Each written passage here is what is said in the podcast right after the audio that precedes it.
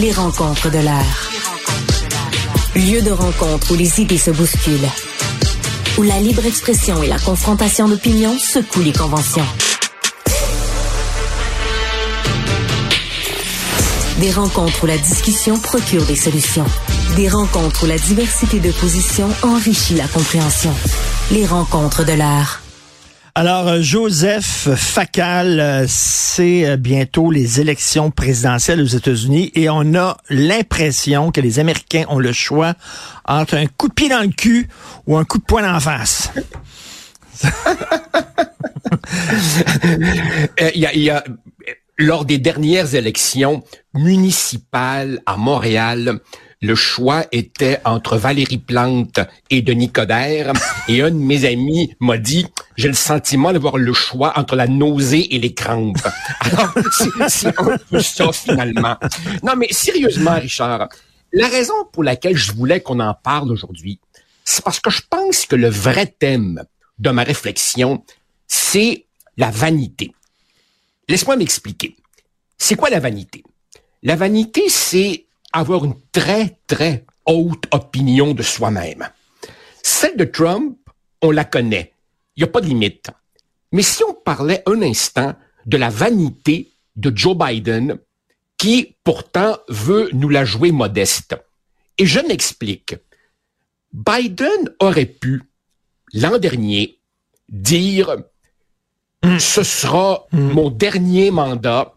Ma mission est complétée. J'ai écarté Trump.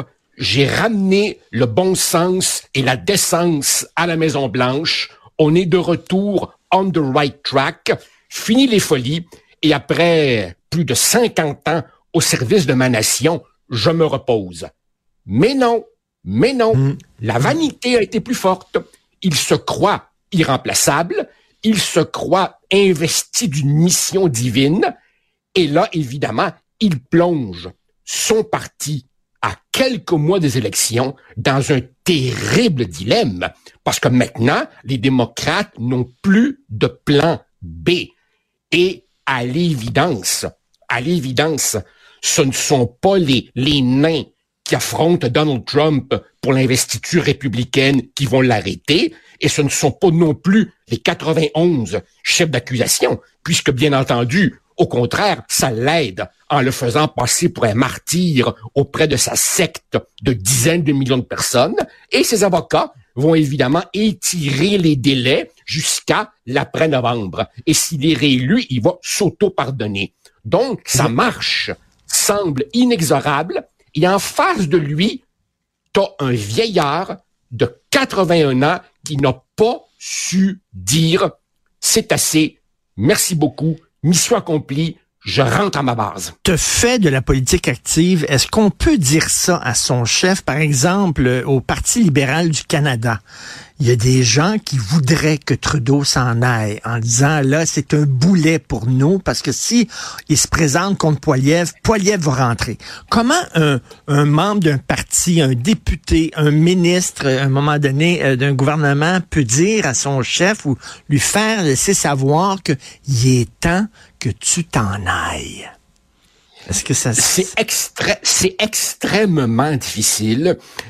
Je me rappelle que en 1995, au lendemain de la soirée référendaire où M. Parizeau euh, a lâché ces mots qui euh, ont fait le tour de la planète, mots qui d'une certaine manière furent tordus, mais tout de même, mots qui étaient lourds. Je me rappelle très bien que Bernard Landry lui avait dit, Monsieur, je comprends votre amertume, mais après ce que vous venez de dire, il sera impossible pour vous de rester en poste. Ah oui. Donc, ça peut, oui, ça peut se faire, mais c'est extrêmement difficile.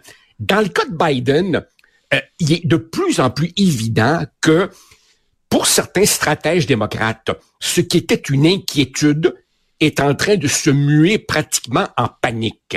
Et l'autre jour, évidemment, je lisais sur ce site dont je t'ai déjà parlé, Politico, que j'aime beaucoup, un stratège démocrate qui disait, on va se dire les vraies affaires, là, on est tous extrêmement inquiets. Le problème, hmm. disait-il, c'est que quand tu es dans un radeau sur l'océan, en plein milieu de la tempête, tu peux bien dire que tu un vaisseau un peu plus solide. Tu vas quand même pas commencer à donner des coups de canif dans le seul radeau que tu as. Fait que tu es un peu pogné, tu serres les rangs, tu fermes ta gueule, puis tu rames. Il reste que, il reste que la situation est extrêmement problématique. C'est vrai, j'entends les objections. C'est vrai qu'il y a encore plusieurs mois d'ici à novembre. Il est vrai aussi que les sondages de janvier historiquement ne sont pas des bons prédicteurs de ce qui va arriver en novembre. Il reste que Biden a les pires, pires chiffres de l'histoire pour un président sortant à ce moment-ci du calendrier. Et la coalition qui l'a mené au pouvoir est en train de subir une hémorragie. Les Afro-Américains le lâchent, les Latinos le lâchent, les gens éduqués, urbains le lâchent. La coalition historique du Parti démocrate est en train peu à peu de s'effriter et il n'y a pas de plan B à neuf mois des élections. Bon, je te disais, euh, les démocrates devraient pouvoir dire à Joe Biden, merci beaucoup, puis votant chez vous. Mais les républicains, là, j'ai de la difficulté à croire. Je veux dire, il y a des gens qui sont censés dans le Parti républicain. Tu sais, je comprends bien qu'ils disent ils vont nous donner la victoire, mais au prix de quoi? À quel coût? à un moment donné, là, tu sais, t'es un républicain. C'est pas rien que de gagner qui compte aussi, là. C'est de gagner avec la bonne personne. Et si tu, tu te bouches le nez et tu, tu, tu donnes la main au diable, littéralement, et, quelqu'un qui se fout de ses institutions démocratiques, quelqu'un qui a une, une graine de dictateur en lui, est-ce que le jeu en vaut la chandelle. Est-ce que ces gens-là se regardent dans le miroir en disant, là, est-ce que je suis fier de moi? De, de, choisir ce gars-là? Ben, ben, je crois que tu connais la réponse, Richard. Il y a des gens qui, au nom du pouvoir, et au fond, même dans leur cas, une illusion de pouvoir, car si Trump était réélu, c'est lui seul qui déciderait de tout. Donc, ce serait une illusion de pouvoir hmm. pour ceux qui auraient accroché leur petit wagon à cette locomotive. Mais, effectivement, il y a des gens pour qui l'appétit de pouvoir fait disparaître le moins de soupçons de conscience. Tu disais il y a un instant, est-il possible de dire les vraies affaires? Ben justement, je prends ta balle au bon. Il y a une républicaine, une qui a osé dire la vérité. C'est Liz Cheney la représentante du Wyoming, la fille de, ben oui, ben oui, la fille de Dick Darth Vader Cheney, qui a dit, hey, hey, nous, on est le parti de Ronald Reagan et le parti d'Abraham Lincoln. Est-ce qu'on va suivre ce chef de secte? Eh bien, ça lui a coûté euh, sa, job euh, dans le Parti républicain. Et quand tu regardes, Richard, les différents indicateurs, je veux pas t'assommer de chiffres, mais c'est dévastateur. 55 des Américains, 55 des Américains disent que oui, l'âge de Biden est une vraie préoccupation. Effectivement, le gars pourrait faire un AVC n'importe quand. 24% à peine. 24% disent qu'ils veulent qu'il se représente. Et souvent, j'entends des analystes dire, mais oui, mais un des bons prédicteurs, c'est l'état de l'économie et l'économie américaine va plutôt bien. Non, Richard, non. Mais... Les gens ne votent pas en fonction de la réalité. Les gens votent en fonction de leur perception de la réalité. Or, c'est quoi la perception? Écoute bien ça. 58% des Américains pensent que le chômage est très élevé. C'est faux, il est bas, mais ils pensent le contraire de la vérité. 44% des Américains pensent que leur pays est en récession. Faux, le pays n'est pas en récession. 40% d'entre eux pensent que l'inflation va augmenter dans les prochains mois, ce qui est très peu probable. Autrement dit, les gens ont des perceptions faussées de la réalité et ça fait le jeu de Trump. Et si les démocrates se viraient de bord à huit mois des élections, qu'est-ce qui arriverait? Donner l'investiture à Bernie Sanders, un ben socialiste de 81 ans lui aussi, à Kamala Harris, encore plus impopulaire que Biden. Donc la vanité de Joe Biden met son parti dans le trouble. Permets-moi permets moi un, exemple. Des gens qui s'accrochent trop longtemps, on en voit dans tous les milieux. Rappelle-toi, Aznavour, à la fin, il n'y avait plus de voix. Il continuait à faire des tournées. Rappelle-toi, rappelle-toi, Tu sais que je suis un fan fini de football, ce qui évidemment fait souffrir ma blonde ces temps-ci, les fins de semaine. Tom Brady, OK, remporte six Super Bowls avec les Patriotes. Étonne tout le monde en s'en allant à Tampa Bay. On se demande, il est fou, qu'est-ce qu'il fait? Ben non, peux-tu croire, il amène Tampa Bay encore au Super Bowl. Ça aurait été la fin de carrière parfaite. Ben non, ben. il s'accroche une année supplémentaire, il est pathétique, et en plus, il se tape un divorce avec Gisèle Bunchen. Peux-tu croire? Perdre Gisèle Bunchen. en terminant, souviens-toi, De Gaulle, vaut mieux partir, euh, De Gaulle disait, vaut mieux partir trois ans trop tôt qu'une journée trop tard.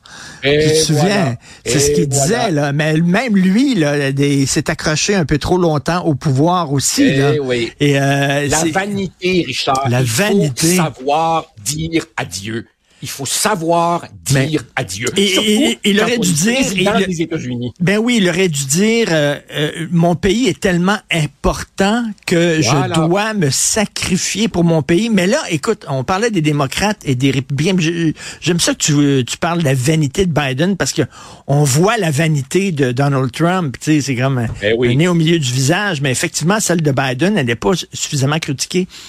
Mais il y a un problème, c'est que je dis tout le temps, moi, les extrêmes montent, puis le centre s'effondre, puis la plupart des gens sont au centre, puis regardent ce qui se passe. D'un côté, des démocrates, le pays est totalement, le, le parti est détourné par des woke complètement déconnecté de la réalité. Et le Parti républicain, le parti est détourné aussi par un, genre de, clown complètement flyé. Et euh, les deux partis sont en train de, déconnecter de leur base réelle. Mais, mais, mais, mais Richard, mais c'est la même chose au Canada. Tu as d'un côté un parti libéral du Canada complètement wokisé par Justin Trudeau, qui se fait dire tous les économistes sérieux qu'un demi-million d'immigrants par année, c'est délirant pour le logement, les écoles, euh, la santé, euh, euh, les finances publiques, etc. Mais on persiste et on signe. Et de l'autre côté, on a un Pierre Poilièvre qui trouvait que le convoi de la liberté puis les anti-vaccins à Ottawa, c'était bien cool. Et pendant ce temps-là, t'as du monde... Non, non, mais c'est vrai. Et pendant ce temps-là, t'as du monde ordinaire qui disent, qui disent de caisser y a-tu quelqu'un qui peut nous ressembler au pouvoir? Exactement. Et écoute, euh, je, je, je profite du fait que tu es là rapidement. Euh, euh, Valérie Plante a présenté son plan pour sauver le centre-ville de Montréal. Oh. Et elle a dit, oh. elle a dit, elle va faire du quartier latin.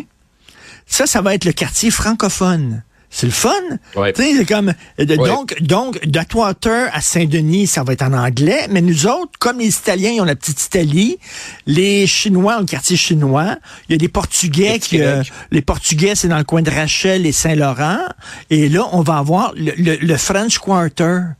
Oui, oui. Comme, dans le quartier comme à la Nouvelle-Orléans. Oui. À, la Nouvelle-Orléans, en Louisiane, il y a un French Quarter. Alors, tu sais, on pourra, toi et moi, Richard, aller prendre une bière dans le French Quarter de Montréal et comme dit un de mes amis, on accordera nos banjos hein, pour pouvoir euh, euh, chanter ensemble sur la, la, triste fin du français. Et de temps en temps, de temps en temps, on pourra aussi, toi et moi, admirer les statues que Mme Plante ben veut, également euh, mettre au centre-ville. Mais attention, attention, Richard, si tu as le nez en l'air, fais attention, tu vas trébucher sur un sans-abri.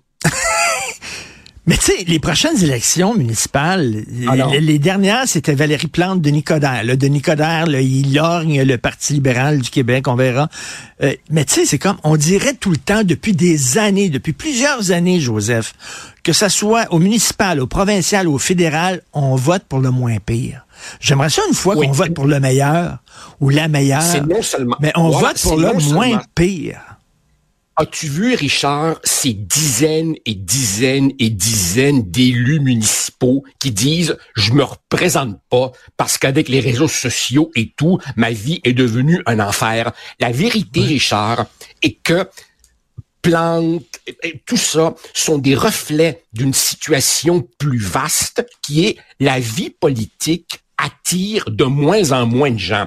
Tu es, je sais pas moi, un avocat dont la carrière est prospère, un animateur de télé pour qui ça va bien, un, un grand médecin, un recteur d'université, un parti t'approche et te demande d'être candidat avant même qu'ils aient fini leur phrase, tu pars à rire, puis tu dis êtes-vous fou? Pourquoi j'irais là? Mais est-ce que est-ce que ça se peut Joseph? Est-ce que ça se peut Joseph que les problèmes sont tellement complexes maintenant parce que je ris de Valérie Plante, mais en même temps, si j'étais maire de Montréal, je ne saurais pas par quel bout de commencer. Il y a tel, les problèmes sont tellement rendus complexes que moi, j'ai l'impression ces temps-ci que les États, les administrations municipales ne peuvent plus répondre aux ah, défis qui ah. s'opposent. Oui, oui, mais justement, justement, il y a, y a un non-dit dans ce que tu dis, qui est le suivant. Les problèmes sont de plus en plus complexes, oui, mais je crois que nos attentes envers nos élus sont aussi totalement irréalistes. Si on est tout le temps déçu, c'est parce qu'on leur demande de tout solutionner. Et je ne mhm. connais pas de plus bel exemple que le Québec. L'école va mal, c'est pas l'affaire des parents, c'est l'affaire du gouvernement. Euh, les, les, les, hôpitaux vont, vont, vont mal, euh, on fait assez peu de prévention et on demande au système de tout régler. Au Québec, et, et, dans beaucoup d'autres sociétés occidentales, notre déresponsabilisation individuelle, ben son pendant, c'est qu'on demande à l'État de tout régler. Et si on demande à l'État de tout régler, inévitablement, on sera déçu par leur incapacité à tout régler. Ben c'est ça. Je, je parlerai pas de sexualité avec mes enfants. Le prof va s'en occuper. Je parlerai pas de violence avec mes enfants. Le prof va s'en occuper. Et voilà, on s'enlève les mains. Et puis là, euh, euh, les États sont en train de péter aux frettes. Merci beaucoup, Joseph, pour tout ça. on se parle demain. Ça marche. Salut. Salut.